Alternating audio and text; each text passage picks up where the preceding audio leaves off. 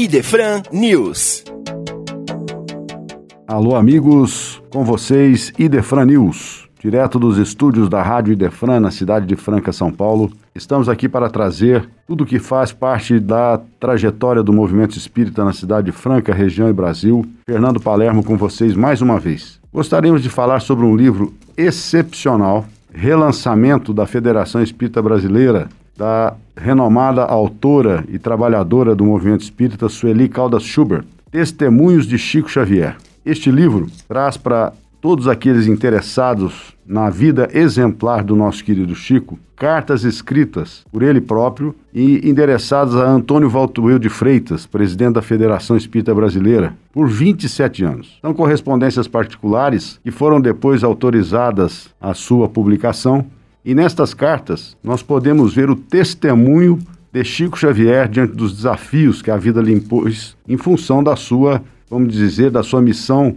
divina entre nós. Então são desafios muito importantes que Chico enfrentou, desafios que trouxeram para ele reflexões em relação à vida, ao Evangelho de Jesus e à doutrina espírita. A obra psicográfica é eloquente lição da doutrina espírita, mas o seu maior livro é a sua vida, que ele escreve página a página com as tintas do próprio suor, sofrimento e lágrimas, na jornada de sacrifício a que se impôs. Gostaríamos de trazer para você também novidades a partir do Clube do Livro do Idefran. Estamos remodelando o nosso Clube do Livro. Em breve teremos novidades que terão um grande apelo junto ao público para se tornar associado ao Clube do Livro do Idefran. Aguardem para a próxima semana importantes notícias sobre o Clube do Livro do Idefran, que já chega aos seus 45 anos de trabalho na divulgação da doutrina espírita.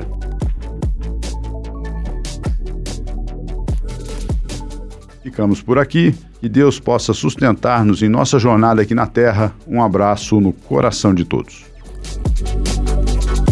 Você ouviu Idefran News.